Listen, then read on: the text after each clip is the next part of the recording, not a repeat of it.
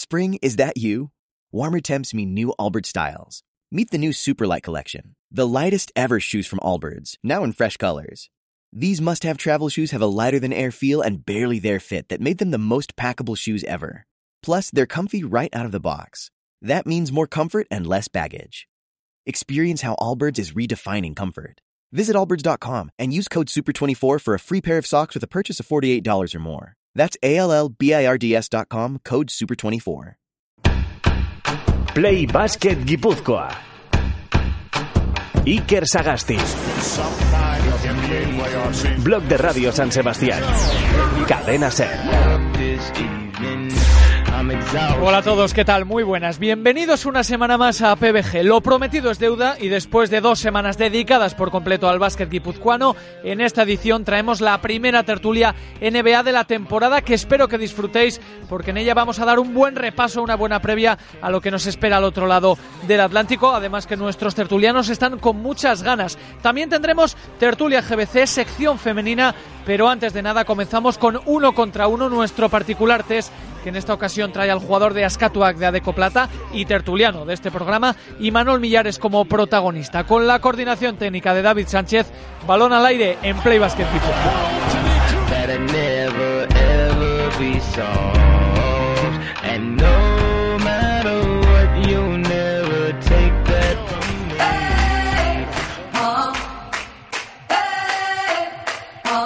Uno contra uno, contra uno, uno contra uno.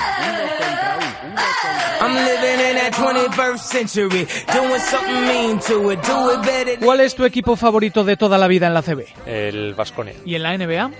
Los Chicago Bulls. ¿Tu jugador favorito de todos los tiempos? Michael Jordan. ¿Y tu jugador favorito actual? Pues diría Derrick Rose. Un recuerdo baloncestístico que siempre vas a tener grabado en la mente. Probablemente cuando con la selección de Euskadi ganamos Asturias para, para meternos en el grupo bueno, perdíamos de, de 8 y en los últimos 50 segundos metimos, metí 6 puntos y ganamos de, de 4. ¿Con qué número juegas? Con el 9. ¿Y en qué puesto? Alero escolta. ¿Tienes alguna superstición o manía relacionada con el baloncesto? Nada raro. Comer más o menos siempre a las mismas horas y jugar con los mismos calcetines igual. Un jugador al que no puedas ni ver. A Lebron porque me parece un abusón. Un entrenador de referencia. Probablemente porque me ha gustado siempre ver mucho al Vasconia, Dusko. Un equipo inolvidable. Muchos en los que he jugado. ¿Y un equipo al que no soportas? Los Pistons del 90, aunque los admiraba. ¿Cuál es la cancha en la que has estado que más te ha impresionado o marcado? El Bues Arena. Baloncesto, hobby, pasión o enfermedad. Un poco de las tres. En cada, según el momento, un poco de las tres. ¿Recuerdas tu mejor momento como jugador? Espero que esté por llegar aún. Dime un jugador con el que te habría gustado compartir vestuario. De español con, con Carlos Jiménez y de, de la NBA con Magic Johnson. Elige una persona con la que compartir básquet. Con cualquiera, con mis amigos, con cualquiera que les guste. Si tuvieras una varita mágica que te permitiera ponerte en el parque de cualquier campo en cualquier partido de la historia, ¿dónde te pondrías? Probablemente en el sexto anillo de, de Michael Jordan. O si no, en la exhibición de Petrovic contra el Madrid. ¿Qué te falta por ver o por vivir en el mundo del baloncesto? Bueno, por ver pocas cosas. Yo creo que después de tantos años más o menos he visto, he visto casi todo. Y por vivir, yo creo que me faltan más experiencias como, como entrenador, que espero que acaben llegando, que, que como jugador. ¿Hay algo que no te guste sobre el baloncesto relacionado con el baloncesto? Las diferente, los diferentes problemas que vivimos aquí en la provincia. ¿Es Michael Jordan el mejor jugador de básquet de todos los tiempos? Rotundamente sí. ¿Te imaginas la vida sin básquet? No, porque siempre ha estado alrededor de, de mi vida y eh, incluso mi, mi novia es, eh, está relacionada con el básquet y demás, así que espero que no. ¿Qué es lo mejor del básquet? ¿Qué tiene el baloncesto que no tenga ninguna otra cosa en la vida? Probablemente la pasión con la que la gente lo vive y que aún no ha llegado ese fanatismo de, del fútbol que, que por ahora nos hace ser un deporte aunque creamos que minoritarios somos mayoritarios, pero más sano que, que otras cosas.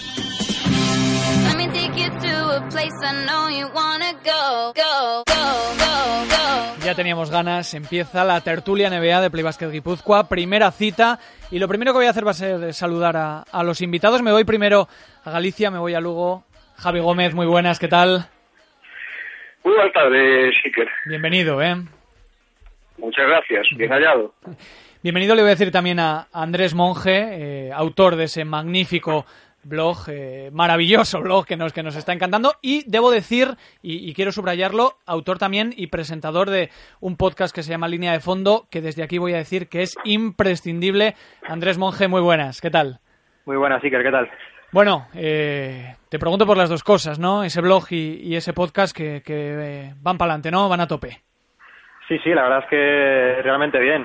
Estoy bastante ilusionado con el podcast, está funcionando muy bien y bueno, pues encantado de que todo siga así, la verdad. Bueno, pues todos ya, ya lo sabéis, línea de fondo, no es eh, difícil de encontrar y si os gusta la NBA, eh, os, vamos, os lo recomendamos sin ninguna duda. Ahora me voy un poquito más cerca, me voy a Sainz, donde está José Sainz, presentador de aquel programa maravilloso, programa Básquet al Día, extinto por, por desgracia.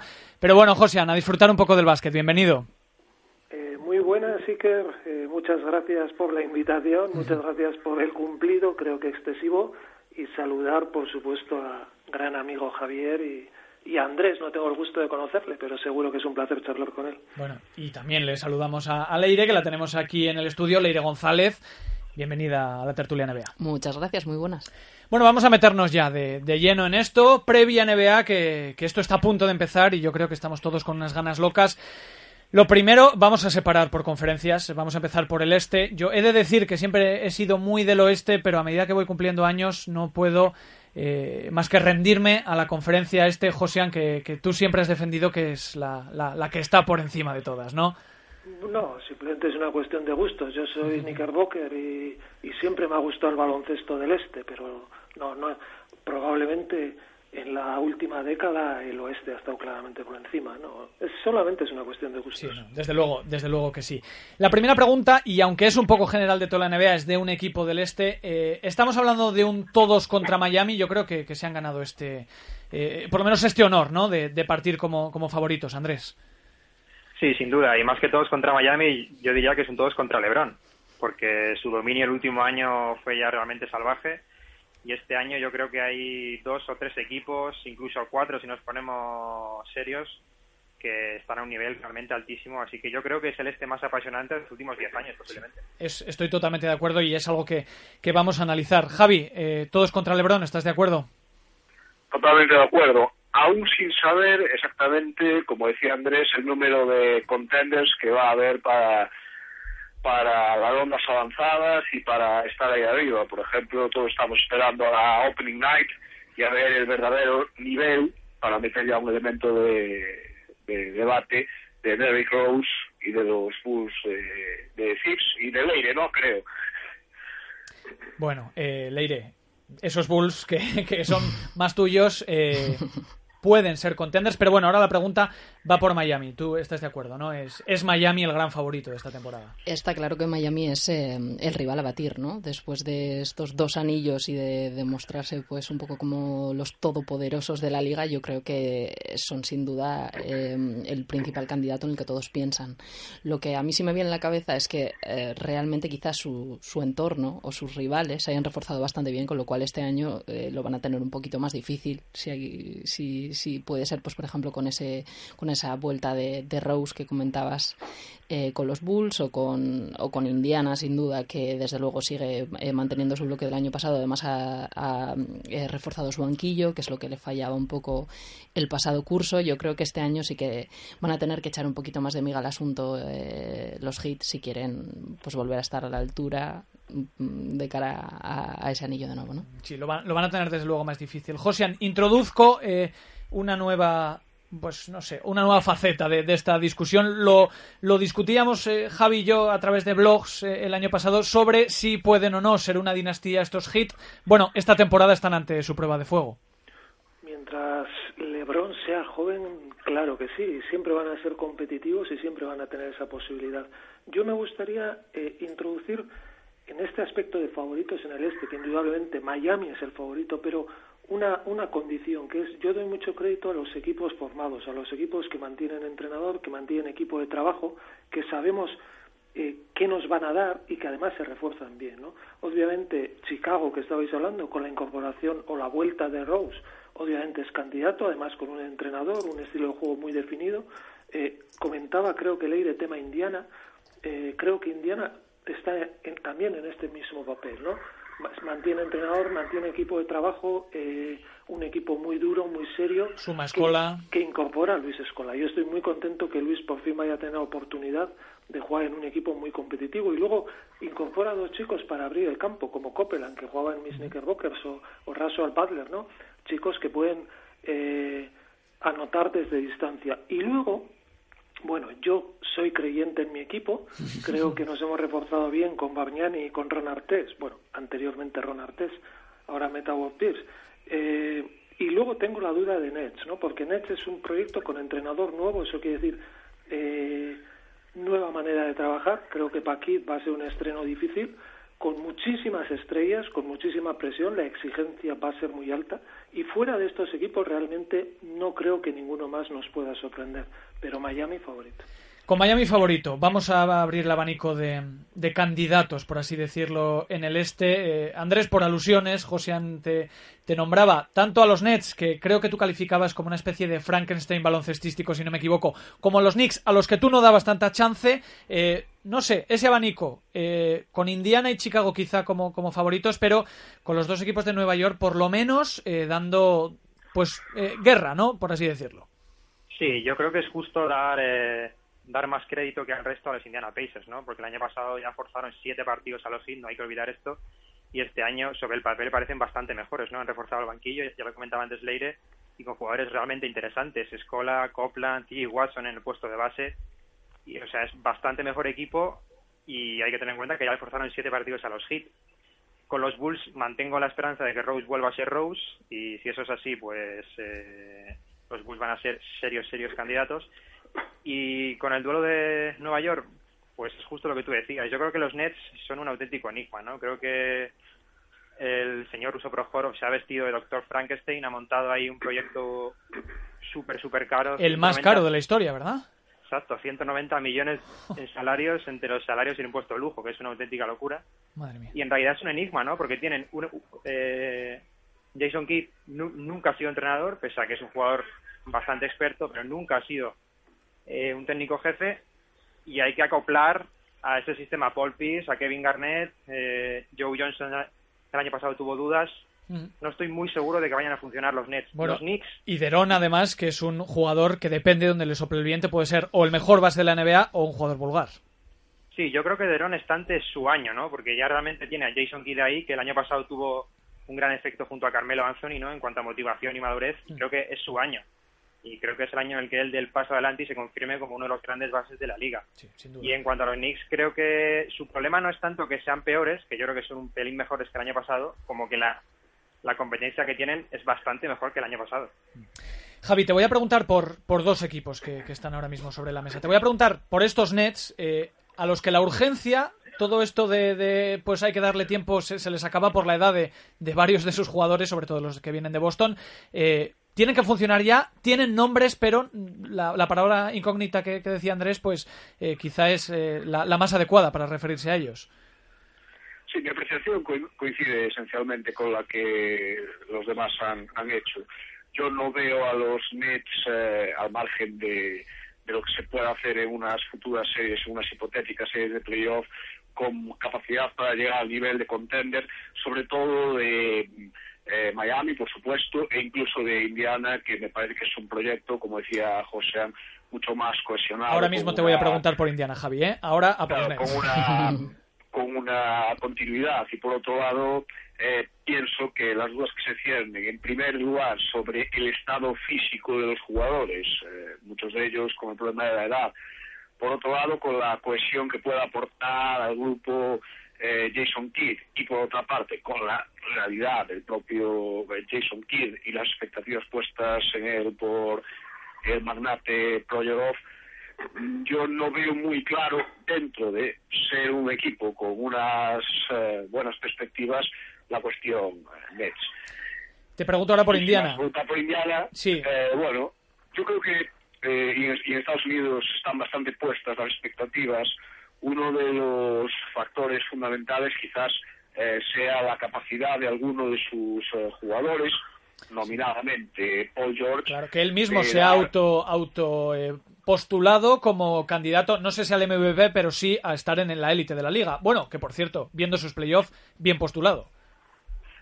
Es posible, es posible que, llegue a ese nivel, pero son 82 partidos, la temporada es muy larga y George va a tener que dar ese salto, sobre todo a nivel ofensivo, consolidar el tiro exterior que, mostró eh, en los pasados playoffs, para que yo creo que ese grupo de excelentes jugadores eh, y buen trabajo táctico que muestran los Pacers sea eh, capaz de afrontar una serie de playoffs que no solo van a ser tremendas en unas finales de conferencia, como quizás fue el año pasado, te, recordando nuestra discusión bloguera con ese asterisco de, las lesiones, de Rose, de Rayton Rondo, etcétera, eh, pues eh, dar ese salto en lo que van a ser una unas semifinales, incluso dependiendo del puesto, una primera ronda verdaderamente competitivas.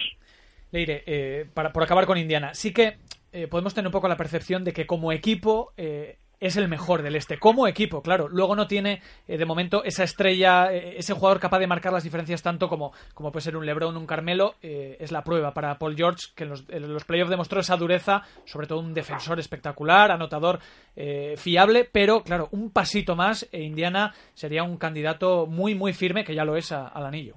Sí, desde luego Indiana yo creo que, que, con Paul George ha encontrado un poco ese liderazgo que está por ver aún si puede realmente llevarse, cargarse el equipo a la espalda y, eh, em, pues eh, jugar ese papel de jugador franquicia que anteriormente tenía Danny Ranger y al que ahora se tendrá que acostumbrar pues a, verse relegado un papel inferior, a jugar por un... cierto, bien quitado Danny Granger en mi opinión, pero bueno. En la mía también, la verdad.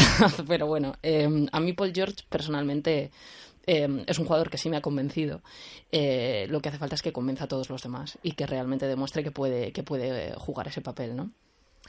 Vamos con los Bulls, Leire, que te los he guardado para ti. Eh, Gracias. Es, es de Rick Rose eh, la gran sensación de, este. Bueno, lo está siendo en pretemporada, lo va a ser de, de la temporada. los Bulls no, no plantean muchas dudas. Es un grupo que funciona y que si le sumas además un jugador de esta dimensión, pues realmente asustan y yo creo que en Miami un poquito las, las piernas les tienen que temblar. Seguro y espero que sí. Em, los Bulls desde luego ya generaron todas las dudas que debían el año pasado cuando eh, pues, pierden a su figura, a la figura en torno a la que está construida ese proyecto y aún y todo demuestran que pueden ser firmes candidatos incluso sin él. Esa, esa serie con los Nets fue fue brutal. Y luego, luego eh, llegan a ponerle alguna prueba en a Miami. exactamente. Eh, yo llegué a pensar que podíamos hacerlo, pero no. Eh, creo que ese pero no podría cambiar precisamente con, con Derrick Rose. ¿no? si un proyecto que, que, es tan sólido como para poder funcionar sin él y llegar tan lejos sin él puede contar con él a un buen nivel, sí que creo que puede que pueden llegar eh, donde quieran. Yo soy, yo soy una fiel defensora del método Tibodó, del, de, dejar los egos a un lado y, sacrificar un poco todo por el colectivo, de, exprimir como él lo hace, ¿no? A cada jugador al máximo para llevar eh, sus cualidades hasta, pues el mejor ejemplo para esto es Nate Robinson, lo que hizo con el año pasado. Vamos a ver cómo se ajustan, ¿eh? El y Derrick Rose. Yo, yo creo que... No, no, sí, pero bueno, que, es una duda que tengo ganas de ver.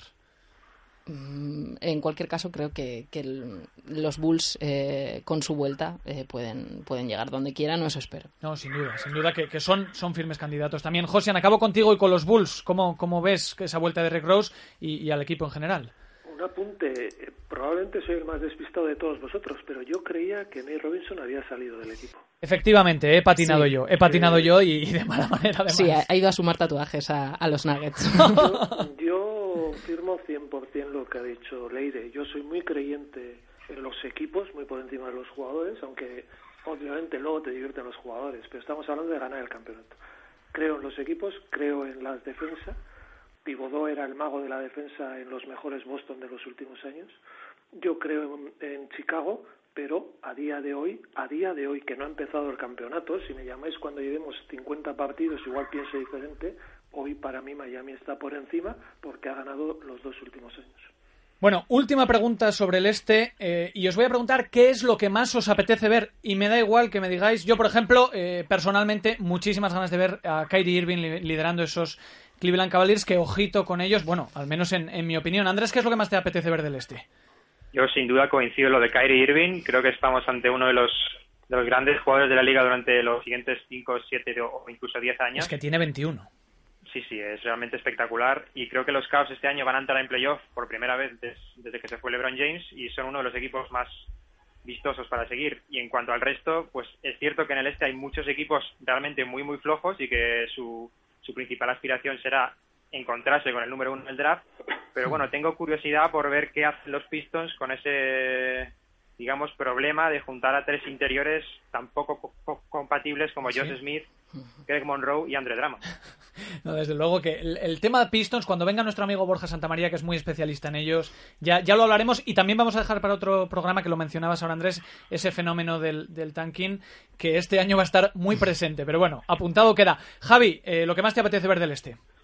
Pues me ha robado Andrés con segunda observación, lo que más me apetece. Ver al segundo monstruo de Frankenstein que para mí son esos Pistons, a lo que él ha dicho, añadir eh, Brandon Jennings, añadir a Bynum, eh, esto es eh, un poco extraño, y también la curiosidad de un grande Ramón, que particularmente, que tal y como yo he podido ver en pretemporada, parece que da un salto en su principal lacra, que era los tiros libres, su cuerpo lo sigue teniendo, y vamos a ver si todas aquellas dudas que se cernían sobre aquella elección de un jugador que parecía no estar en absoluto preparado para estos mm. menesteres, el presidente David estaba muy cerca, mm. pues nos acaba convirtiendo en un all-star prácticamente inmediato. Estaremos... Y bueno, sí. Pues en, en, un aspecto cruel, si me lo permitís, me, me gustará los ver Sixers. a los Sixers si se confirma si se confirma, bueno, pues eh, que cómo, cómo van las cuestiones con, con las lesiones. Después de verlos, después de verlos en Bilbao con, contra este Bilbao que, que, de momento no está dando muchas prestaciones y que casi les ganan, nos echamos a temblar, Javi, con los Caesars. Y es que lo de Noel, eh, out for the season. Sí, sí, sí. Pues que, se prevé, que se, se, está comentando, no sé si es la confirmación oficial, pero bueno, eh, yo soy muy escéptico con la posibilidad de un 973 otra vez, pero esto y el tanqueo, pues no sé yo. El fantasma de Bynum que, ha entrado en, Noel, me parece a mí. Pero bueno, eh, nombrabas a André Drummond, que por cierto ha dicho que este año Jesucristo está del lado de los Pistons, eh, refiriéndose a Gigi Datome y, y, su look con la barba y el, y el pelo largo. Pero bueno, Leire, lo que más te apetece del este. Eh, a mí me apetece ver eh, qué pueden hacer los Brooklyn Nets. ¿no? Yo creo que un equipo con, con tanto ego junto, con tanta estrella junta, eh, no tienes por qué funcionar como comentaban antes. ¿Quién manda ahí? Claro, el, bueno, el ejemplo perfecto de esto, de que estas cosas no siempre funcionan, son los Lakers del año pasado. O los de Peyton y, y, Calmalón. Exactamente. Em, creo que, que, lo que funciona sobre el papel no siempre tiene por qué, por qué funcionar eh, llevado a la práctica. Y creo que los Nets son un equipo pensado para, para tener resultados ya, inmediatos. Eh, para eso llega eh, Kid en una situación realmente comprometida, porque llega un entrenador novato a, un equipo que necesita resultados ya, con capacidad de, adaptación o un proceso que debería ser más largo, eh, pues eh, digamos que con prisa. Y, quiero saber si me van a decepcionar o me van a seguir gustando como me gustaban el año pasado. Claro, porque Garnett y Pierce siempre te van a garantizar competitividad, eso seguro. Eso seguro, pero mm, vamos a ver. Gestiona, o sea, eh, genera muchas dudas. Sí, sí, bueno, pues ahí, ahí está tu, tu elección de lo que más te apetece. Y Josian, me faltas tú. Sí, yo apuntado algunos detalles. En el tema de Detroit, apuntar el tema entrenador. Moy Chicks, quienes tuvimos la enorme fortuna de disfrutar del jugador, de Chicks jugador, pues probablemente pensábamos que iba a ser un excelso entrenador, porque él era un entrenador en pista. Sin embargo, luego ha tenido una carrera muy irregular y ahora llega a un equipo, yo creo que complicado. Prueba de fuego. Además, en travesía en el desierto durante muchos años, ¿no? Y con una estructura que sí, que no acabo de ver. En cuanto yo apunto Toronto, Creo que este puede ser el año de Rosa. Creo que es un jugador con un potencial brutal, que salta muy pronto a NBA con solo un año de experiencia universitaria, pero que creo que este es su año. No hace más que crecer, es verdad. Y ahí sumemos a Terrell Rose, un chico con un físico tremendo. Yo creo que esa pareja más Rudy Gay, el año pasado, lo he mirado ahora, ganaron 34 partidos y yo creo que este año deben estar cerca de los 40 como objetivo, pienso yo. Y me gustaría apuntar Washington, un equipo que nunca hace nada, pero que tiene a John Wall, que no tiene mala plantilla. Eh, me gustaría ver a Vesely, porque es un jugador que en Europa me gustaba. el europeo ha destacado, pero claro, en la NBA no, no tiene esta, sí, esta y en Partizan, sí, que si le recuerdas en Partizan era un jugador tremendo. Luego Otto Porter es un jugador que en Georgetown me gustaba. Eh, el juego interior con Serafín, con el brasileño, que ahora no me acuerdo, pero bueno, el que jugaba en Denver, eh, tienen un juego interior potente, eh, no lo sé, pero luego nunca hacen nada, ¿no? Y, y en esa eh, en esa línea de equipos que no hacen nada, pues siempre, hay muchos siempre en, en el este, ¿no? A mí también me apetece mucho ver a Kyle Irving, me apetece mucho ver al número uno del draft, Anthony Bennett, porque a mí me sorprendió mucho cuando, cuando fue número uno. Eh, tengo muchas dudas, pero veremos si algún día Bynum vuelve a ser ese pivot que nos prometía en Lakers. Bueno, ahora tiene una nueva oportunidad. Bueno, hay muchos nombres encima de la mesa. Sí. Eh, yo, valga la expresión, eh, yo creo que los Cavaliers molan. Yo creo que, a todo el mundo le, le, caen bastante bien y es un equipo que, que, pinta bien. Vamos a cerrar el este, vamos a abrir el oeste, cogemos el tocadiscos, la tortilla de patata y a divertirnos. Eh, bueno, no sé, no sé por dónde empezar, Andrés. Eh, San Antonio, pues claro que, que, no sé si ponerlo como gran favorito porque es difícil con, con, tanta, con tanta competencia, pero a San Antonio tengo obligatoriamente que sumar a, a los Clippers y me gustaría a mí eh, pero esto ya es muy personal, poner a, a, los, a unos Warriors que con Iguodala igual consiguen y con Bogut sano eh, tener un equipo bastante, bastante fiable. No sé cómo lo ves, Andrés. Yo creo que por respeto al señor Greg Popovich, Hombre. que está dando una cátedra tras otra estos años en la NBA, deberíamos empezar por los Spurs, ¿no? Que son los finalistas. Sí, pero es que están, pues, prácticamente están en la misma conferencia, están en la misma conferencia eh, Popovich y Doc Rivers, ojito, ¿eh? Sí, sí, sí hay ahí bastante tela. Sí, perdón, Andrés. Los Spurs, como digo, no, eh, estuvieron pues prácticamente a 10 segundos de ganar el título. O sea, eso es así. O a un triple y... fallado por, por el amigo eh, eh, Ray Allen. Exactamente. Entonces creo que San Antonio va a volver un año más a estar ahí porque ya será, creo, la decimosexta temporada que se dice pronto. Eh, creo que el dúo Duncan Popovich estamos ante uno de los eh, dúos más, más mágicos de la historia del baloncesto y hay que rendirse ante ellos y los Spurs creo que pese a la cuesta abajo de Ginobili que me preocupa un poco creo sí. que estamos a un park eh, sí. viendo a un Tony Parker en absoluta plenitud y los Spurs van a volver desde el punto de vista a ser los, los grandes favoritos sí, aunque no lo sean en temporada regular cuando llegue cuando llegue abril entonces sí que lo son ¿eh? exacto por supuesto ellos saben perfectamente distinguir cómo regular en regular season y cómo dar su mejor versión en playoff y en eso el gran ejemplo es Tim Duncan, ¿no? que está viviendo una segunda juventud o tercera o cuarta, porque el año pasado rindió a un nivel realmente espectacular. Sí. Eh, muchísimas ganas de ver a los Clippers, porque creo que Doc Rivers es un maestro de la gestión de los vestuarios y creo que tiene delante de él un reto realmente importante con Blake Griffin y sobre todo con DeAndre Jordan. Si logra que esa pareja sea competitiva, sumándole a Chris Paul y a un banquillo realmente impresionante, desde mi punto de vista, el mejor de la liga, sí, sí. pues podemos estar ante unos Clippers que por fin dejen de ser el patito feo. Eh, es, es, es, su año, desde luego. Javi, eh, tus favoritos del, del, oeste.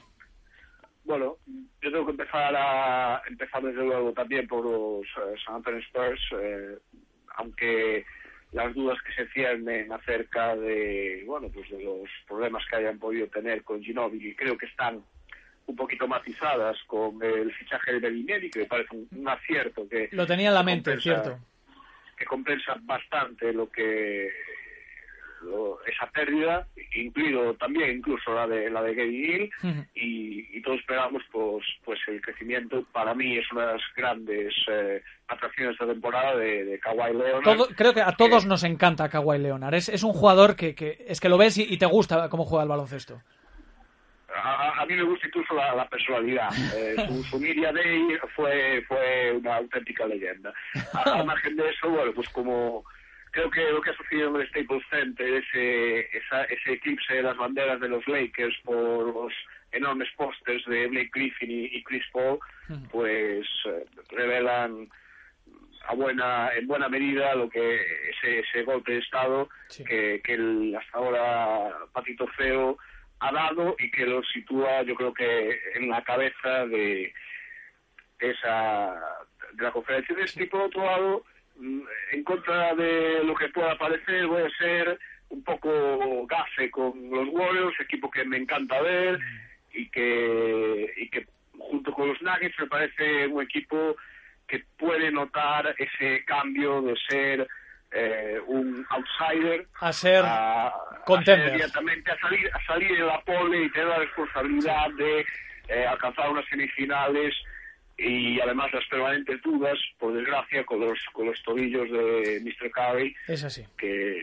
que creo que pueden acabar afectando a, a, ese, a ese equipo. Pero bueno, los Nuggets, que decía, me parece un hmm. pequeño desastre por, por la salida de, Totalmente, totalmente, totalmente. Por cierto, voy, voy a, poner dos cosas en contexto. Eh, primero, lo de los Clippers. Ha sido idea de Doc Rivers que no haya ni un tipo de referencia a los Lakers cuando, cuando están eh, los Clippers en el Staples. Se va a tapar absolutamente todo, como decías, con pósters, con lo que sea. Y, bueno, Curry, cierto lo de sus tobillos, pero también que el año pasado en los playoffs dio ese paso al, total estrellato de la liga. Por cierto, que no jugó, bueno, no jugó, eh, si no me equivoco, el All-Star. No, lo jugó. No lo jugó. Bueno, pues yo creo que este año va a ser, va a ser sin duda un fijo. Leire, lo que más te apetece, no, no, lo que más te apetece no, favoritos en, en el oeste. Em, sin duda los Spurs son eternos y tengo que tirar por ellos. Es que parece que no tienen un proyecto que no caduca, ¿no? Es como si... Mira, había una monja en mi colegio que lleva teniendo la misma edad, pues como 20 años. Tim Duncan. Pues yo creo que Tim Duncan es exactamente igual que esa monja. No sé si era Andrés al que le leía, pero a alguien le leía que, que McGrady fue un grandísimo jugador, pero con 34 años sinceramente ya no era nadie en la NBA el año pasado y Tim Duncan tiene 37 pasados y es un quinteto, eh, eh, primer quinteto de la NBA año tras año. Exactamente. Además, si a eso le sumas que eh, sus jóvenes, eh, Kawhi Leonard y compañía, pues van sumando además años, años de experiencia, yo creo que los Spurs van a contar y van a contar hasta el final, seguro. luego, si pienso un poco con el corazón, me gustaría que, que los Warriors hicieran algo porque yo me enamoré plenamente de los Warriors del We Believe de 2007 mm. y creo que estos Warriors con Stephen Curry tienen otra un papel dimensión muy, más. muy yo creo que tienen eh, un papel con una dimensión más, sí que es cierto, y con un juego mucho más, mucho más pausado, mucho más, eh, aunque ya no juegan ese ese ranangana lo loco de Don Nelson, no, ahora mismo sí que tienen un juego más maduro, quizá. Mm pero que no ha perdido esa esencia ¿no? de, ser todo corazón. Y eso me encanta eh, me encanta de, los Warriors. Además llega Iguodala que creo que le puede dar eh, un punto más de, equipo eh, mm. pensando en equipo como tal. defensor aporta sí sin duda. Sí de hacer un poco de, piña además y, a mí los Warriors me, me, convencen sin duda. Además de por supuesto los Clippers que tienen que estar en todas las quinielas ya simplemente por, por hacerse con alguien como Doc Rivers que estoy segura de que va a gestionar ese banquillo a las mil maravillas. Y ha empezado diciéndole a, Chris Paul, recuerda que no eres nadie hasta que ganes un anillo. Llevas 10 años en esta liga, pero no eres nadie, exactamente. Y, y, yo creo que va a ser va a ser muy interesante ver qué puede pasar ahí, que le corte también un poco las alas, ¿no? Porque Vini del Negro le daba muchísimo muchísima rienda suelta a Chris Paul y ahora va a tener va a estar un poco más sujeto, va a jugar un poco más a lo que quiera Rivers, pero me parece muy muy interesante.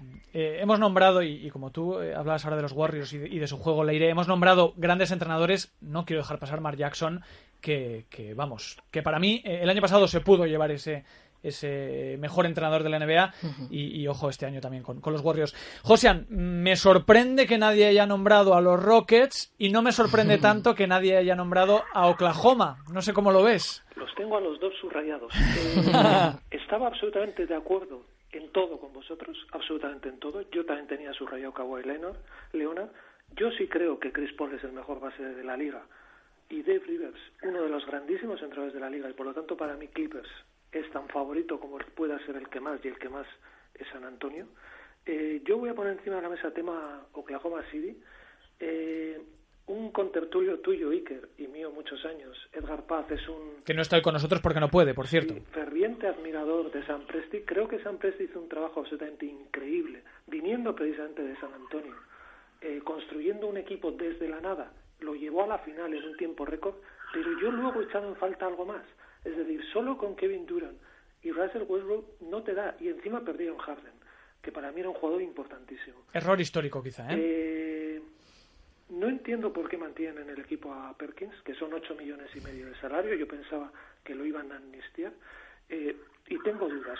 Ganarán un montón de partidos, sobre todo cuando vuelva Westbrook, pero no sé si les da para ganar el campeonato, ni siquiera para llegar a la final. Tema Houston. Para mí McGill hizo un grandísimo trabajo. Tengo la duda de Superman. Yo no soy creyente en Superman, aunque parece motivado. Lynn, eh, Harden, luego secundarios que el año pasado estuvieron muy por encima, yo creo, de su valor real. Para mí Houston es una incógnita. Y quiero poner encima, bueno, por cierto, un tema Warriors que apuntabais. Estoy de acuerdo con vosotros, pero comentar que llega el hermano de Curry O sea que si se lesiona Estefan, tenemos a Seth. A Seth, sí, señor. Los dos hermanos juntos. O que vuelva el padre, que también las mete. Bueno, no sé si el padre estaría ya. Eh, me apetece mucho ver a Lillard en este segundo año. Creo que Portland este año es equipo de playoff y me apetece mucho. Tengo la, la, la duda un poco de Dallas, ¿no? que creo que ha fichado bien Calderón, de Joan Blair, eh, Monta Ellis, pero tengo un poco la duda. ¿no? Y, y esa cosa de cómo es posible que un equipo campeón se haya desintegrado prácticamente. Eh, ¿Cuándo van a volver? Bueno, vamos a ver este año, ¿no? Yo tampoco creo mucho en Denver, tenemos un poco, creo que todos la duda. Sí que os diría que este año Minnesota, si la salud respeta a Ricky Rubio, Kevin Love, es playoff, porque creo que tiene un magnífico equipo y tiene un gran, gran entrenador con muchísima experiencia como es Adelman. Y yo creo que con esto, porque luego Phoenix, etcétera, son equipos que no. Ojo con el tanking de Phoenix. No sé, yo en Utah me apetece ver mucho al rookie, a, a Trey Sí, y luego esa pareja Canters Favors, ¿no? Pero Utah este año no creo que haga buen récord. De Sacramento pues sigo sin esperar nada y ah bueno, muy importante, me olvidaba y es muy importante. Me sorprendió muchísimo que Phoenix haya cambiado de entrenador. Si tú tienes un cuerpo técnico, un sistema que funciona, eh, me sorprende mucho. Creo que Lionel Hallins lo hizo impresionante. No conozco al nuevo entrenador, no os voy a engañar, no le conozco, Creo que se han reforzado bien, Coufort les va a ayudar por dentro, tal, pero tengo esa incógnita, ¿no? Por otra parte, el equipo, a mí el año pasado me encantaba, muy bien construido, una gran defensa, un gran equipo, gran equipo, pero tengo esa duda. Si mantienen el sistema, si se adaptan y hacen mejoras, deben ser muy competitivos porque el equipo es muy bueno. Eh, muy competitivos hablo de incluso llegar a final de conferencia, mínimo semifinales, pero, pero claro, hablar esto a ciegas porque no sé el entrenador cómo va a trabajar es, es muy arriesgado. Bueno, me introduce Josian, eh, yo creo que muchos, muchos eh, asuntos interesantes, eh, vamos por partes. Andrés, te voy a preguntar a ti por los Rockets, algo que, que, no hemos comentado. Sí, es verdad, Howard, vamos a ver cómo llega, cómo está motivado, pero pretenden que juegue con Asik juntos los dos, no sé cómo lo ves. Bueno, yo eso estoy absolutamente en contra. De hecho, escribí un artículo específicamente dedicado. Por eso te lo pregunto.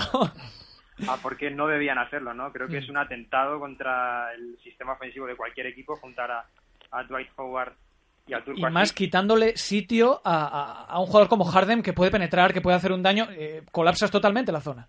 Exacto, yo eh, supongo que eh, lo probarán durante 5 o 10 partidos y en cuanto se den cuenta de que eso es pues un suicidio competitivo, digamos, volverán al sistema normal con Dwight Howard, que es dejar a Howard con todo el espacio posible dentro y rodearlo de cuatro hombres que sepan tirar. Yo con los Rockets creo que están ante el año uno de su candidatura, con lo cual no esperaría mucho de ellos este año, pero, creo que el próximo verano se pueden empezar a mover eh, realmente bien, porque los contratos de Jeremy Lin y Chick expiran, con lo cual los pueden mover y pueden reforzar ya así más al gusto de James Harden y Dwight Howard, que son las cabezas ahí, eh, montar realmente un buen equipo competitivo. Yo creo que están un poco tiernos este año. Sí, sin, sin olvidarnos del crecimiento de Parsons, que es un jugador que va, va para arriba, sé que a ti también te gusta mucho, Andrés. Sí, yo soy muy, muy fan de Parsons, creo que es un jugador de, de los que no se llevan ningún flash, pero que es eh, necesario en cualquier equipo, es un, un complemento de pegamento realmente sensacional y posiblemente este año vuelva a hacer peores números que el año pasado, pero su valor para un equipo creo que es un jugador muy del gusto, o sería muy del gusto de... Sí, cierto. De, de Popovich. Exactamente, de Greg Popovich, porque es un perfil similar a Kawhi Leonard y creo que estamos ante un jugador de los más infravalorados de la liga probablemente. Bueno, eh, eh, equipo interesante para seguir estos, estos Rockets. Javi, te, te guardo por eh, afinidad, por así decirlo, a San Presti los, los, los Oklahoma City Thunder. creo que tiene trabajo por delante, ¿no? Tu, tu admirado general manager. Pues sí, eh, aquí comparto la, admiración de, Edgar, aunque decir que yo soy un aficionado de los Lakers, lo que es que los Lakers prefiero hablar directamente, por lo menos hasta que vuelva el número 24. Y con respecto a Oklahoma City, yo creo que es eh, un equipo que, que va camino pues de estudiarse en las facultades de economía, en lugar de las facultades de deporte, puesto que el traspaso de Harden, en virtud de ese techo de cristal, podríamos llamarle, de mercado, eh, nos privó de saber qué hubiese pasado si ese mercado pequeño, con un gasto en salarios de 70, eh, 75 millones de dólares, más ya descontando la amnistía de la no amnistía de Perkins, que yo tampoco la entiendo, pues eh, si con ese equipo pudiera sido contender.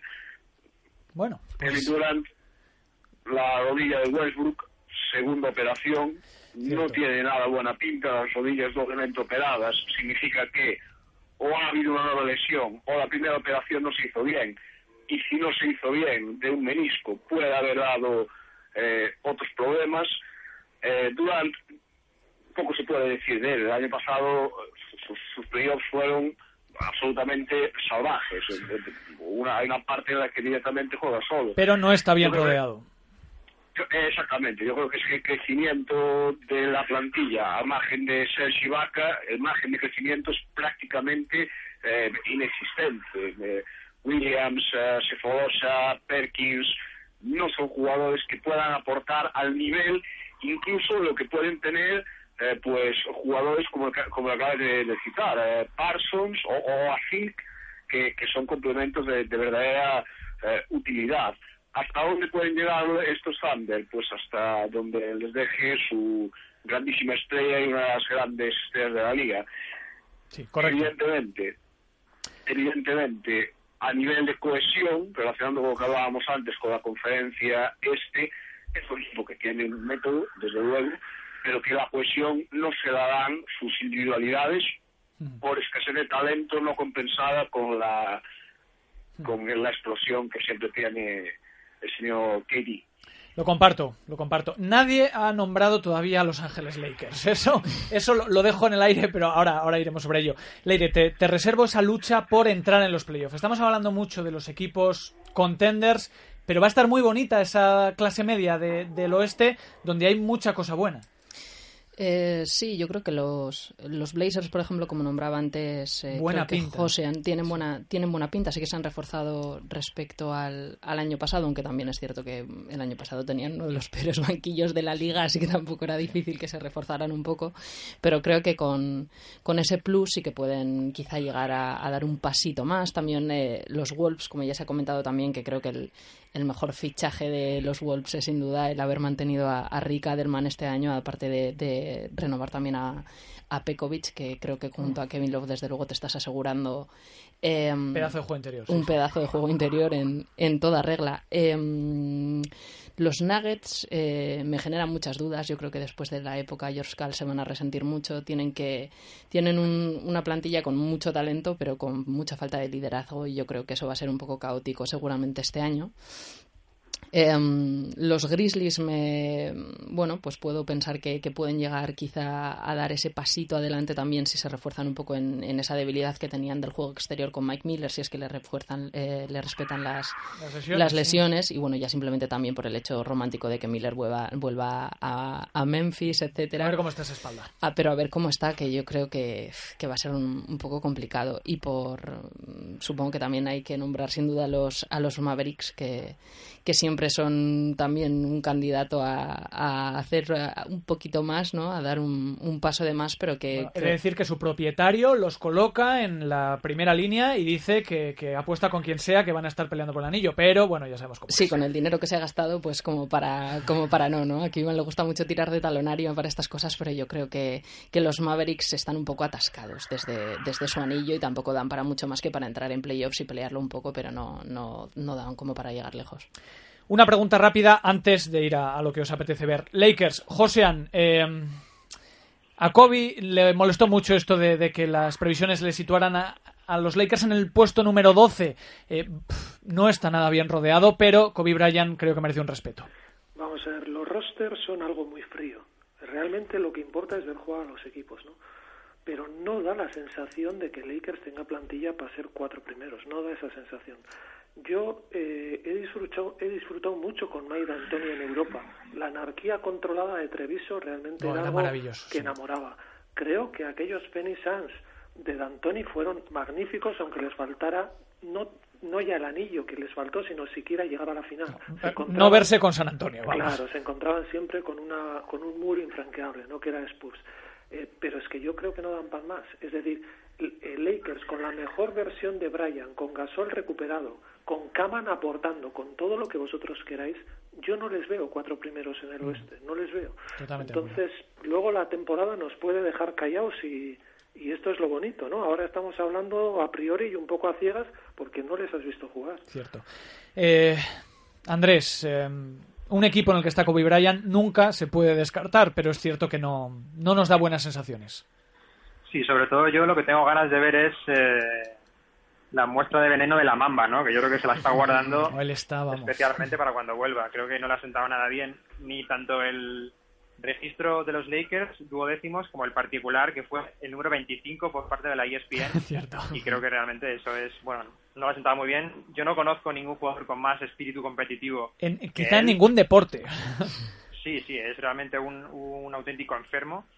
Y yo creo que simplemente con Brian eh, muy, motivado Sí. y en un estado físico normal, ya no digo bueno, creo que estamos ante unos Lakers que van a hacer más de lo que parece. ¿Que eso les dé para pelear con los gallos del oeste? Yo creo que no, porque estamos viendo que Nash No. eh, no puede jugar dos partidos consecutivos, eh, no puede jugar más de 25 minutos. Nash- Gasol ya no es eh, el Gasol explosivo que era y los Lakers están bastante justos Sí, Nash- sí, Pero- pero- sí, sí, sigue.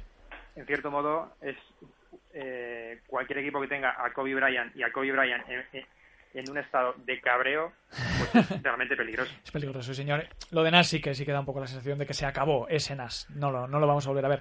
Javi, ¿qué sensación te, te merecen estos Lakers? como auténtico fanático Lake, eh, comparto la visión que daba Bill Simmons, que gu- gurú irónico de cabecera, durante el verano. Creo que deberíamos tanquear Ah, muy bien. directamente. No, entonces, a, a- a- a margen de las bromas, a margen de las bromas, eh, yo creo que la- el veneno de la mamba va a ser muy muy poderoso, pero soy muy escéptico con un base de 40 años, eh, con una serie, con un gasol que ya viene en, en caída y que tampoco está en un estado físico, recordémoslo. No es solo una cuestión de talento o de incompatibilidad con Howard, es su estado físico, que Cierto. tampoco es bueno a pesar del descanso de Gallego, seguramente. Claro.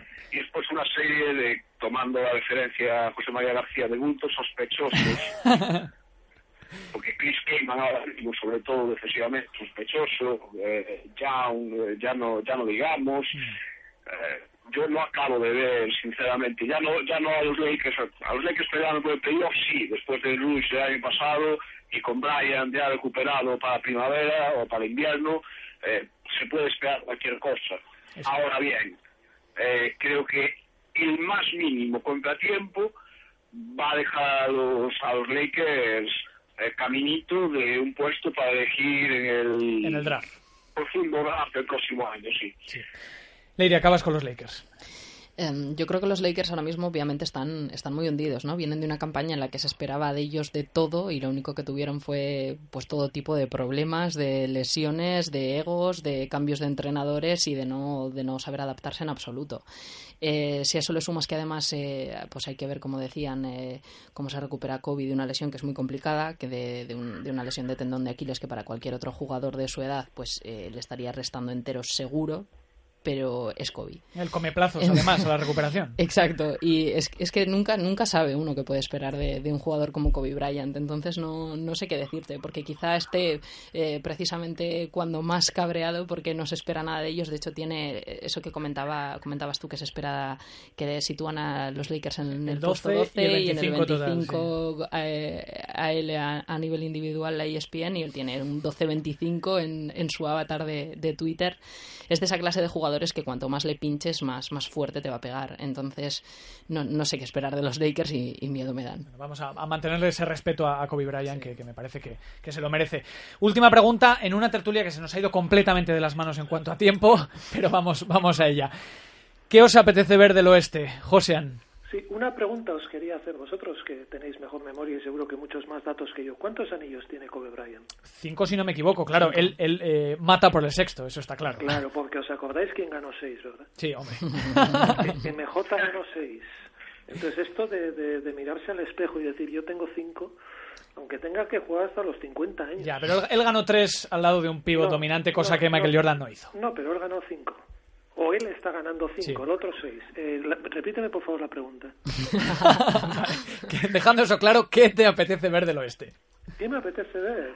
todo, todo. Yo, yo en esto soy muy libertario. Yo me pongo a ver absolutamente dispuesto a, a enamorarme de quien me ofrezca algo que me interesa. Eh, yo no soy anti nadie, yo no, yo, yo quiero disfrutar. Esto es para disfrutar y yo me pongo delante de la tele a disfrutar, no. Por cierto, no me habéis dicho quién es el pivote este brasileño de Washington, que no me viene a la cabeza. Y... Nene Hilario. Este, Hilario. Por Dios.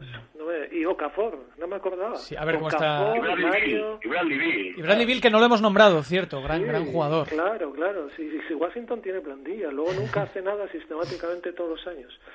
Yo quiero disfrutar en el oeste, quiero disfrutar en el este y yo creo que podemos vivir una gran temporada. Yo creo que podemos vivir una gran temporada siempre y cuando nos lo tomemos como divertimento. Si nos lo tomamos para enfadarnos y para discutir, Ah, entonces tal, imposible. ya no, no me apetece tanto. Sí, estas, estas, esto que acabas de decir, Josian, es algo que además me tengo guardado para la siguiente tertulia. Eh, la NBA este, eh, está totalmente en otra época dorada, con muchísimos equipos, con muchísimos candidatos y con una, eh, con una referencia como es LeBron, además, pero muy bien rodeado. Me, me recuerda a las mejores épocas que al menos yo he vivido. Pero bueno, lo trataremos en, en otra tertulia. Andrés, lo que más te apetece del oeste. Eh, muchísimo, que tenga salud Steph Curry, que tenga salud Ricky Rubio, y que el tiempo del reloj de Tim Duncan y de Greg Popovich siga corriendo para atrás como parece que hace. Son deseos Yo creo que, que que gustan si- mucho, sí. Si los jugadores tienen salud, que creo que es lo más importante, que estén sanos y, y- y físicamente aptos, nos vamos a divertir muchísimo porque no hay, creo, tantos gallos eh, muy, muy fuertes en el oeste, pero sí hay una segunda línea realmente espectacular. Y los equipos que están luchando por entrar en playoff, porque van a luchar, creo que hay un nivel, sobre todo de divertir, que es justo lo que comentaba José, realmente muy, muy alto. Sí, totalmente cierto. No me quedo sin decir eh, que ese dúo eh, Duncan-Popovich son 14 temporadas. El único equipo de la NBA, 14 temporadas consecutivas con más de 50 victorias. No está Iker, nada mal. Iker, Sí, dime, Iker, José. ¿Sabes qué dúo es es para mí solamente comparable a este? Me dirás. Belichick-Tom Brady. Pues sí, cambia- cambiando a otro deporte, desde luego que sí, es verdad. Y, lo dejamos, lo dejamos ahí porque nos podemos volver locos con eso. Pero sí, sí, sí, otros ganadores natos que no te puedes fiar de ellos. Eh, Javi, eh, dejando de lado esta, esta mm, mención a la NFL, lo que más te apetece del oeste. Pues vamos a ver, para decir algo que no se ha dicho, aparte de Kawhi Leonard, Kyrie y eh, Ricky Rubio y el señor Amor, o sea, este, Kevin Love, que jugaba de pasado 27 minutos de reloj eh, juntos, yo me voy a tirar a la piscina y mi League Pass va dedicado a los Pelicans. Muy bien. Me apetece ver a Anthony, me apetece ver a Anthony Davis, y creo que es un jugador que está en claro desarrollo físico. No va a ser, no creo que sea All-Star este año, pero ni mucho menos, pero me parece que es eh, interesante. Y rodeado de una serie de personajes como Hugh Holiday, Ryan Anderson, eh, eh, bueno, Eric Gordon, si es posible que no se rompa nada. Vaya amalgama de, cosas. de- de jugadores. sí, sí. olvidáis, olvidáis a una de las grandes decepciones, eh, Universidad de Memphis, grandísima estrella y luego no ha hecho nada en Sacramento, Tyke Evans. Cierto, cierto. Recuerdo, Tyke Evans, recuerdo una conversación con Nocioni que no hablaba precisamente bien de él en cuanto a, digamos, Ética, ¿no? actitud, ética, sí. Sí, eh, otro más que sumar ahí, Javi.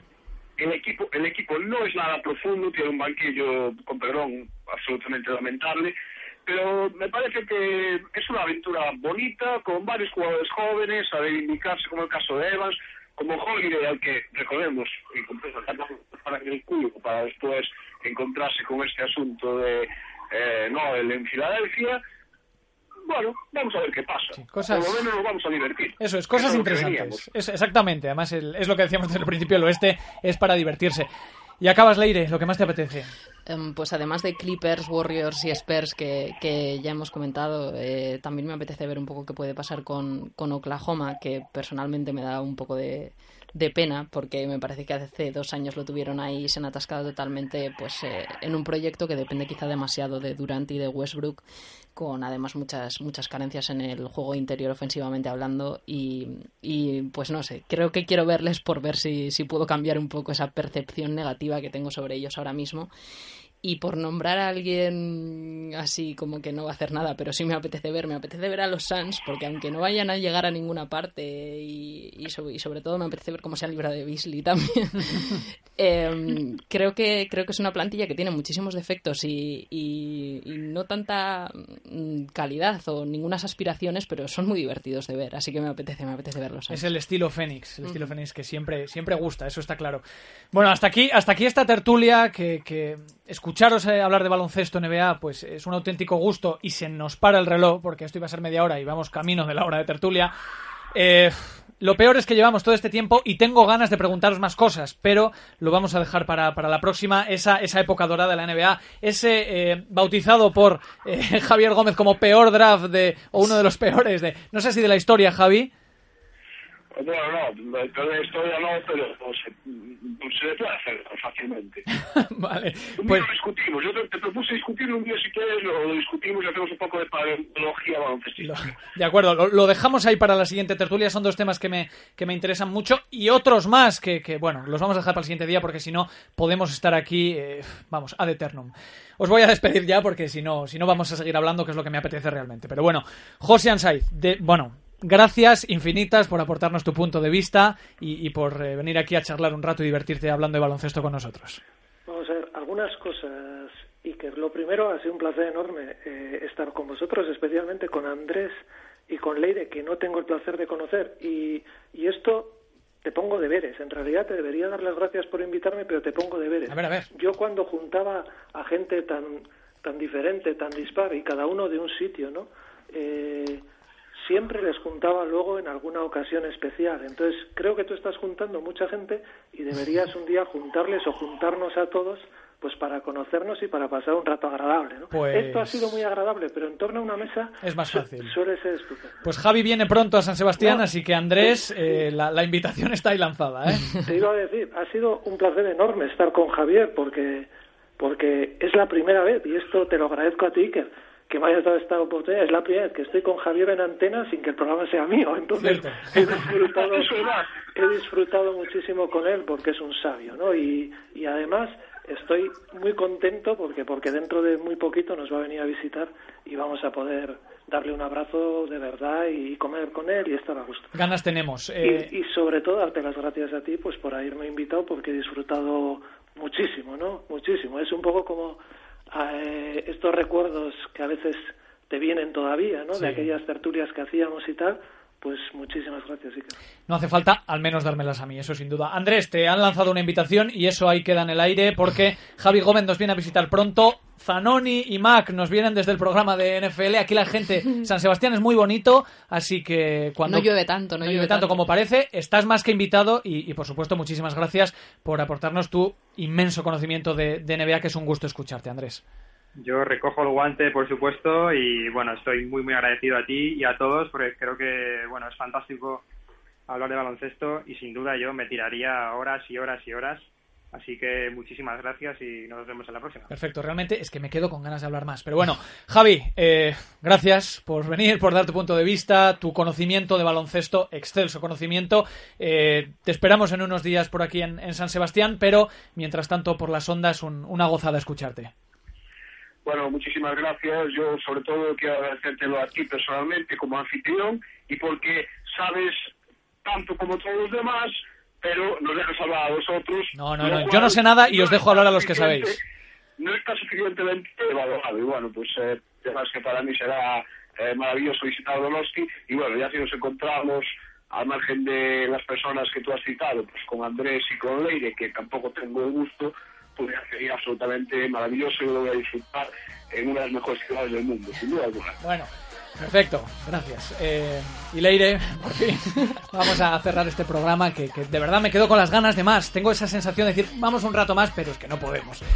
Gracias por, por venir, gracias por aportar tu gusto por la NBA, tu conocimiento y, por estar aquí con nosotros. Muchas gracias. Gracias a ti y un placer escuchar a todos, desde luego, y charlamos más en la próxima, que se quedan muchas cosas en el tintero. Perfecto, pues hasta aquí nuestra, nuestra tertulia NBA, que, que espero que hayáis disfrutado tanto como nosotros haciéndolo. Ponemos ya el punto y final al programa y nos vamos a la sección de baloncesto femenino con Roberto Ramos.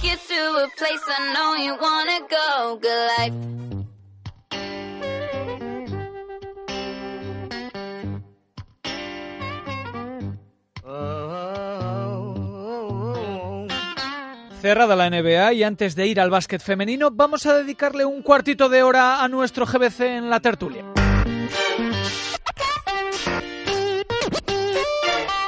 Carlos Belio, Racha León. Muy buenas tardes. Hola Imanol, Racha León. Hola, buenas. Qué gusto veros aquí.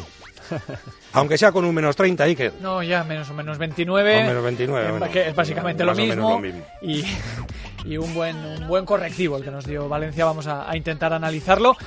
Empezando por lo, lo mejor y lo peor del, del partido. Vosotros me diréis, porque claro, eh, lo, lo mejor, eh, no sé si es muy fácil de, de encontrar, Carlos. ¿Qué, ¿Qué es lo que te pareció? Lo, ya te digo, el lado positivo y el lado negativo. Lo mejor es que partidos de estos te dan la posibilidad de que, de que juegue todo el mundo. Eh, eh, poco más Poco se puede más se puede decir. poco más se puede decir.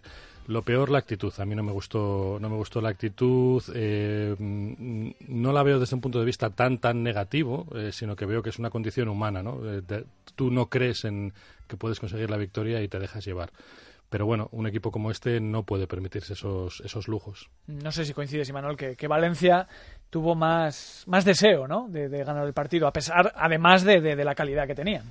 Sí, pero nada fuera de lo, de lo habitual, ¿no? Yo no creo que se emplearan muy por encima del GBC al principio del partido, pero sí que creo que el GBC, teniendo en cuenta la diferencia de presupuesto, debería haber puesto más al principio y ahí fue cuando después de estar abajo en el marcador pues nos dejamos llevar. O vimos bueno pues ya está no podemos hacer nada la- los jugadores del banquillo tienen minutos cumplen su papel lo hacen lo hacen bien y ya está. Y para mí lo mejor probablemente sea que por lo menos los americanos lo intentan Robinson la actitud que tuvo de intentar tirar del carro no sé si para hacer sus números o para o para lo que sea pero bueno por lo menos tiene cierto tiene cierto interés en hacerlo bien ya sea por él o por el equipo y no era la desidia que había el año pasado Desde luego. Ahora, ya que nombras a, un jugador, vamos con lo individual, 3, 2 y 1 puntos a lo que más os gustó. Carlos. Bueno, tres Robinson, eh, por lo que decía, por lo que decía Imanol, eh, porque tira del carro. Yo quiero pensar que lo hace porque quiere tirar del carro, no porque quiere figurar en estadísticas. Todavía no, no lo veo así. Eh, dos a Neto, creo que saliendo del banquillo, viendo el partido por donde iba, eh, rindió a un muy buen nivel, a un nivel aceptable. Y uno, incluso al mismo David Doblas, ¿no? Al que, al que hemos criticado mucho, como sea, por su defensa, por su, por su, por su tendencia a hacer faltas, pero creo que, creo que es eh, un pilar fundamental en este equipo. Y Manol. Pues yo voy a darle tres a, a Neto porque creo que puede ser un buen partido para que vuelva a ser el Neto que conocimos el año pasado. Dos a Robinson, que yo también creo que es un jugador de equipo. no mm, aún no está mirando, no estará mirando los números individuales, pero siempre hay esta sospecha con los con los americanos. Y uno a David, porque a pesar de que se cargó rápido de faltas y seguro que él sabe que sabe que tiene que corregir, pues es nuestro principal baluarte. Bueno, pues así tenemos a Doblas líder con 11 puntos y triple empate en el segundo puesto. Winchester, Robinson y Neto con 5 cada uno. Nombrabais eh, ese problema de faltas de, de Doblas. Eh, sin señalarle a él, sí que tenemos. Sí que tenemos ahí un, problema, un agujero, ¿no? Porque cuando David eh, está condicionado de faltas, se condiciona, Carlos, toda la, defensa. Sí, porque lo hemos hablado, ¿no? En el sentido de que David está muy solo en el puesto de 5, David marca mucho la, la pauta en este equipo y David tiene esa carencia en su lateralidad, famosa lateralidad, y cuando sus atacantes le atacan de cara, pues él es muy propenso a hacer faltas. Y cuando él no está en campo, pues en este año, al menos por lo que se, por lo que vamos viendo en estos dos primeros partidos, su- se nota mucho, se nota mucho eh, que él no pueda defender al sistema defensivo, le va, le va muy mal y eh, supongo que es una cuestión de sitio de intentar de intentar paliar eso pues eh, con, con alternativas de equipo ¿no? Mm, Y a pesar de todo, David estuvo muchos minutos en el campo porque es necesario, claro. Lo que pasa es que teníamos un David eh, no al 100% en, en defensa eh, y Manol, eh, David nos da cosas que, que no nos puede dar ningún otro jugador en toda la plantilla. Sí, yo creo que si nosotros que somos meros amateurs o fanáticos de esto nos enteramos, pues los profesionales que se dedican a mirar los partidos también lo saben, ¿no? Y al final Valencia los primeros o la mayor parte de los puntos en el primer cuarto llegaron desde desde su juego interior. Seguro que seguro que plantearon el partido así, viendo nuestras debilidades, pues, viendo nuestra, sobre todo yo creo que carencia que vamos a mantener durante muchísimos partidos y no toda la liga en el rebote porque David nunca ha sido un excelente reboteador y Ramsdale a ver dónde si juegan con otro cuatro abierto, pues él estará en el triple y no estará debajo del canasta para, para ayudar, ¿no? Entonces, yo estoy con, con Carlos. Seguro que durante la semana trabajan mucho para ver cómo pueden ayudarle a David a no cargarse de faltas y hacer una defensa más colectiva que, que basada en responsabilidades tan tan individuales y seguro que esfuerzo del cuerpo técnico va a haber un montón. Os voy a preguntar ahora por la sensación que os da el equipo. Solo tenemos dos partidos eh, a los que aferrarnos, pero Imanol sí que una de cal y una de arena que nos hablan de un equipo que es capaz de ser serio, que es capaz de ser duro, pero que ese salto de, calidad pues lo, tiene lejos. Sí, hombre, yo desde pretemporada, ya cuando pues, entre redes sociales, amigos y más, se comentaba el equipo, a mí me gustaba. Siempre he dicho que el GBC debería de fijarse en ese mercado que puede ser la LEV o un mercado, un escalón por debajo, pero por lo menos con jugadores con hambre y con ganas de demostrar cosas aquí. Y a mí el equipo me gustaba, así que veía cierta carencia en el puesto de 5, pero bueno, tenía esperanzas de, que Huxic pues fuera alguien que pudiera rendir. Aún no lo, no lo hemos podido ver, no lo sé, no lo puedo valorar. Pero sí que el equipo transmite que está más acorde a lo que es Sito como entrenador y como persona que lo que era el año pasado. Y en ese, en ese punto es un acierto. Sí, yo, yo también lo pienso. Carlos, ¿qué te ha parecido el equipo en estas dos primeras citas? Bueno, evaluando los dos partidos, pues lo que tú dices, ¿no? Es un Caracruz eh, o un Cali Arena. Eh, el, equipo es un equipo hecho a medida de posiblemente de lo que Sito quiere como entrenador. A mí me gusta, me parece que es un, tienen todos roles muy definidos y lo que yo veo es que tienen que dejarse la piel, tienen que pensar que pueden ganar, tienen que creer que pueden ganar en todos los partidos, aunque luego lo pierdas, aunque luego vayas a jugar contra un equipo como Valencia que eh, todos sabemos que es de otra liga, que tiene otro presupuesto, que tiene otro nivel, pero tienes que plantar cara, ¿no? Del mismo modo, aunque fuera como local, que el Juventud, nuestro siguiente rival, le plantó cara al Barcelona eh, poniéndole realmente contra las, contra las cuerdas solamente o principalmente, aparte de por el talento, por la actitud. Creo que de actitud no podemos fallar nunca y en Valencia se falló por actitud. Este equipo con estos miembros que tiene tiene que, tiene que ser un baluarte o tiene que ser un, eh, un ejemplo de actitud 100% siempre, siempre. Luego ganes o pierdas, bueno, pues es la liga, ¿no? Bueno, miramos al frente. Partido contra el Juventud, sábado por la tarde. y Manol, un equipo que parece que tiene las condiciones para por lo menos incomodarnos, ¿no? Chicos jóvenes que quieren correr, que quieren tirar, que nos quieren llevar al límite y vamos a tener que, dar un paso adelante. Sí, yo creo que el Juventud, por, por la plantilla, cuerpo técnico y toda la, la idiosincrasia, todo lo que tienen detrás, mm. creo que va a poner muchos problemas a todos este, este año, ¿no? Tienen, sobre todo junto con, probablemente con el Estu por la, por la falta de experiencia, por la juventud, son los dos más descarados de, de toda la liga y el otro día lo demostraron. Al final, para, para bien o para mal, el GBC a veces parece que, que nos falta un poco de un poco de maldad, un poco de descaro, un poco de atrevimiento, somos demasiado demasiado correctos y ellos lo tienen, ¿no? A ver cómo a ver cómo llegan, a ver cómo cómo se pues se va dando el partido y si eso pues nos permite tener el partido donde queremos o no. Eh, yo creo que si le sacamos de su, de su punto podemos tener mucho que ganar, pero será complicado. Carlos, ¿qué tipo de partido esperas? Bueno, pues espero un partido divertido. Yo creo que puede ser muy divertido por, por el juego de ambos equipos. Y lo que espero es que, bueno, ahora que está de moda el, el básquet balear, ¿no? Pues que está ensaimada nos la comamos, ¿no?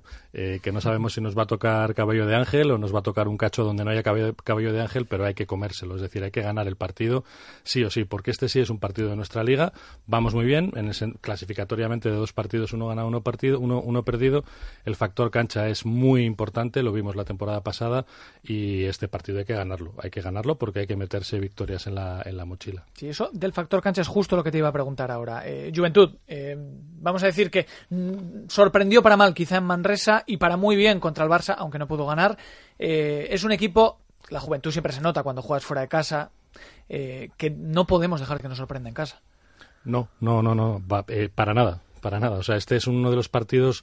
Eh, estamos en la jornada 3 y. No, pero hay que sumar. Y nombro la palabra final, ¿no? Pero son esos partidos que tienes que ganar. Tú tienes que, tienes que llevarte el 50% de las victorias de tu, de tu, de tu casa, por lo menos, eh, teniendo en cuenta que vas a enfrentarte contra realmente equipos grandes.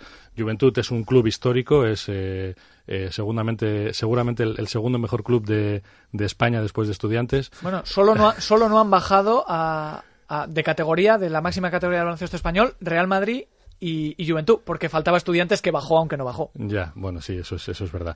Eh, entonces, eh, eh, como club es un club histórico, ¿no? Pero en, la tesitura en la que estamos es un club de nuestra liga y, hay que ganarle sí o sí. Hay que, hay que afianzar estos partidos de casa porque ya vendrá una travesía al desierto y ya os digo, o sea, yo creo que hay que meter agua en la mochila para, para tragar esta ensaimada, ¿no? Claro, parece, parece, Manuel, que es muy pronto todavía, pero estas victorias luego dan calorcito. Sí, más que nada porque te pueden reafirmar en tu idea de que vas haciendo las cosas bien, ¿no? Eh, el principio de temporada es muy importante coger buenas dinámicas. El GBC no ha solido cogerlas nunca y a pesar de eso eh, eh, hace un par de años conseguimos darle la vuelta y, cogerla un poco empezada la liga, pero nos llevó nos llevaron esa, esa temporada a los playoffs.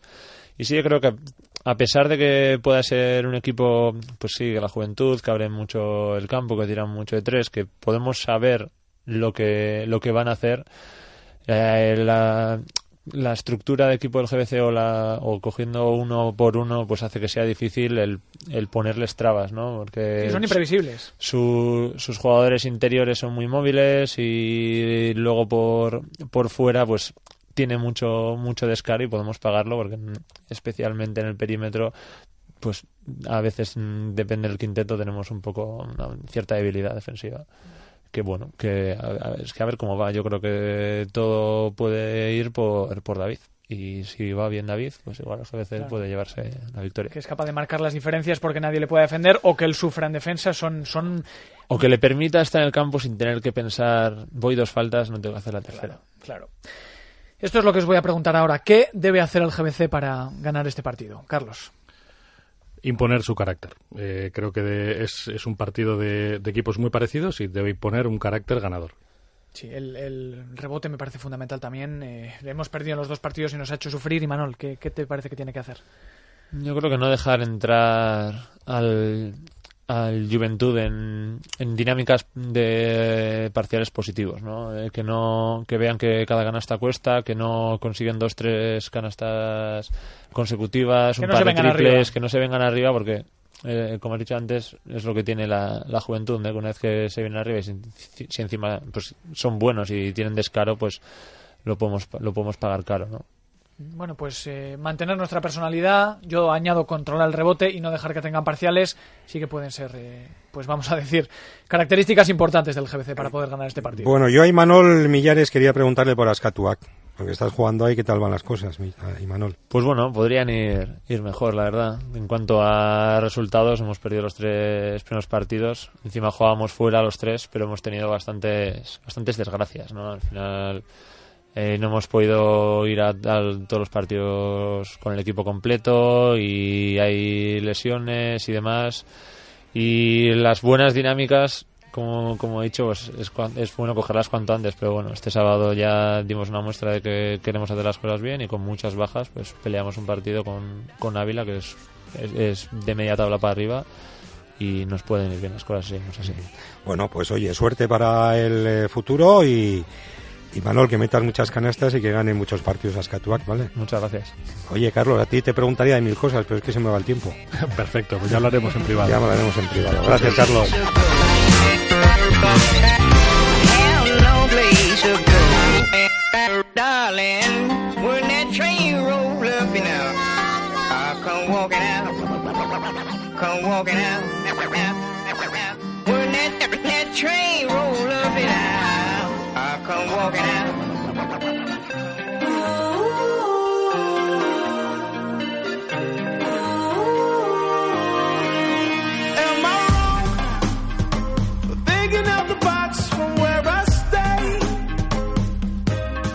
Para terminar, como siempre, baloncesto femenino que nos trae una gran noticia. La primera victoria de la UPV en Liga Femenina 1, pero mejor que lo cuente Roberto Ramajo. Muy buenas, Robert. Hola, Iker. Muy buenas oyentes del Play Basket Guipúzcoa. A la segunda, muy pronto ha llegado el primer triunfo del Guipúzcoa UPV en su estreno en la Liga Femenina. En la segunda jornada, fuera de casa, con lo difícil que es eso, 54-56 en la cancha del Burgos. Una cancha muy complicada y con una canasta salvadora que vale su peso en oro de Yulene Olavarría, que siempre nos fijamos en las mismas, en Toch, en Arancha Novo, que evidentemente son las jugadoras más importantes de este Guipúzcoa UPV, pero tiene más jugadoras que aportan y aportan canastas importantes y victorias importantes como esta con eh, esos dos puntitos de Yulene Olavarría. 54-56 para estar tranquilas en una semana que van a visitar al todopoderoso Perfumerías Avenida y no es lo mismo hacerlo con una victoria y con 1-1 en lo que sería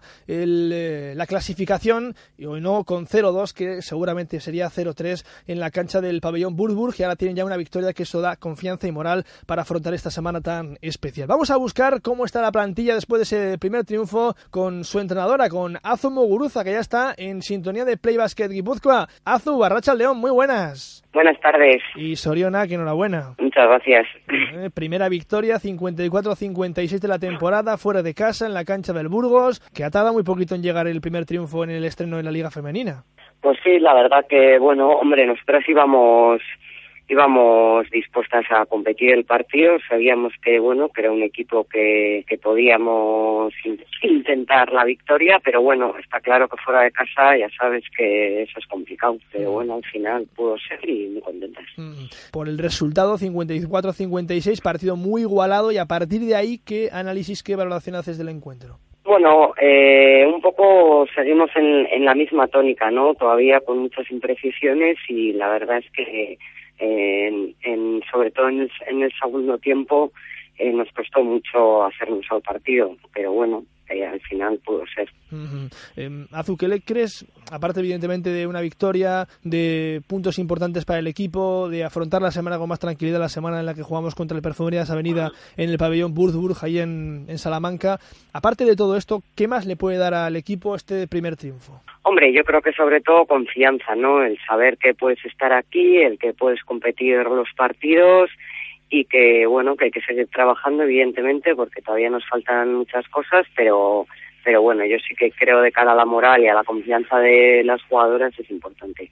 Ahora vamos a Salamanca y si hemos ganado en Burgos con lo difícil que es eso ya sé que Salamanca es algo más difícil pero oye oiga esto es baloncesto esto es deporte y con la moral y la confianza que tenemos por el triunfo en Burgos quién sabe qué puede pasar en Salamanca Azu Hombre, sí, evidentemente los partidos hay que jugarlos, hay que disputarlos, pero hombre, tenemos los pies en el suelo, sabemos que, que además fuera de casa pues será una, un, un partido muy complicado, pero trabajaremos toda la semana para preparar el partido y, y seguir cogiendo experiencia. Hmm, lo que sí es verdad es que tengo la sensación de que es una semana un poquito también especial, ¿no? Porque, en fin, siempre viendo en la tele esos partidos de Euroliga, por ejemplo, de la Perfumerías Avenida, viendo los partidos también en la tele en el pabellón Burgburg, eh, los partidos de Liga Femenina, partidazos contra el Rivas, hace años contra el Ros Casares, jugar ahora allí, en esa cancha, donde va muchísima gente, donde se vive el baloncesto femenino de una forma muy especial, muy diferente, como si fuera el fútbol, por ejemplo, en, otras, en otros lugares, así se vive el baloncesto allí en Salamanca,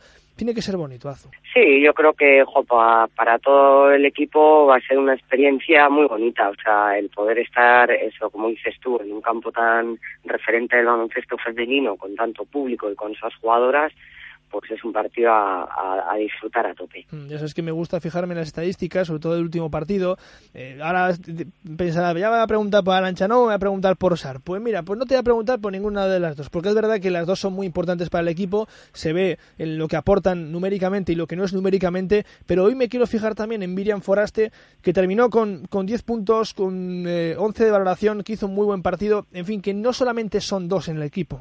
No, hombre, yo eso siempre lo he dicho, que aquí hay muchas jugadoras que aportan muchísimo al equipo, lo que pasa que no siempre es reflejado en la estadística, algunas veces sí, otras no, pero hay muchos intangibles dentro de un partido que, que no se cuentan y que son súper importantes y que en este equipo, además de Arancha y Tos, hay otras jugadoras que, que aportan mucho al equipo. De hecho, bueno, Miriam efectivamente sí que sus números lo reflejan, pero mira, luego la canasta que nos dio el partido la metió Yulene, en esos momentos finales del partido Laura también tuvo un papel muy importante, con lo cual al final me está claro que, y menos en Liga Femenina, no ganas si no tienes más de dos jugadoras. fíjate, has comentado el nombre de, Laurita, de, Laura Arroyo, que el año pasado ya estuvo en Liga Femenina con el Ondarribia Irún. Digo estuvo porque no jugó prácticamente.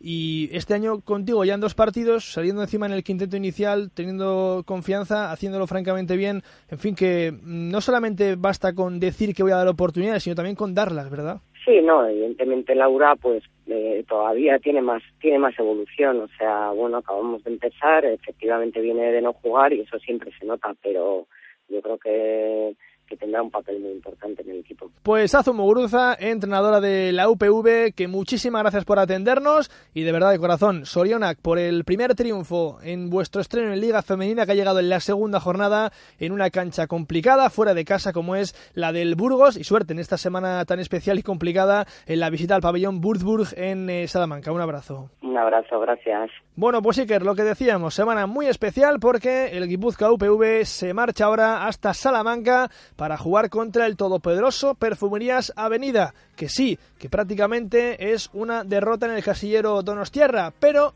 en baloncesto y en el deporte hay que jugar el partido y si se ganó en Burgos, ¿por qué no se va a soñar con dar la sorpresa en una cancha mítica del baloncesto femenino a nivel nacional? Y hasta aquí el programa de esta semana. Echamos la cortina, volvemos la próxima con mucho más básquet y hasta entonces, como siempre, nos vemos en las canchas. Un saludo, hasta la próxima. Agur.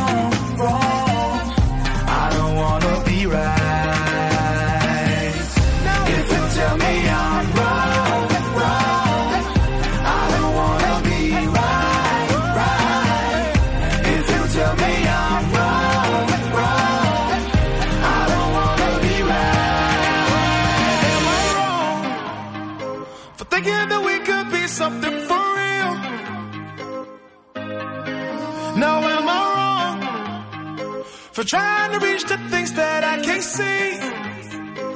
But that's just how I feel. That's just how I feel.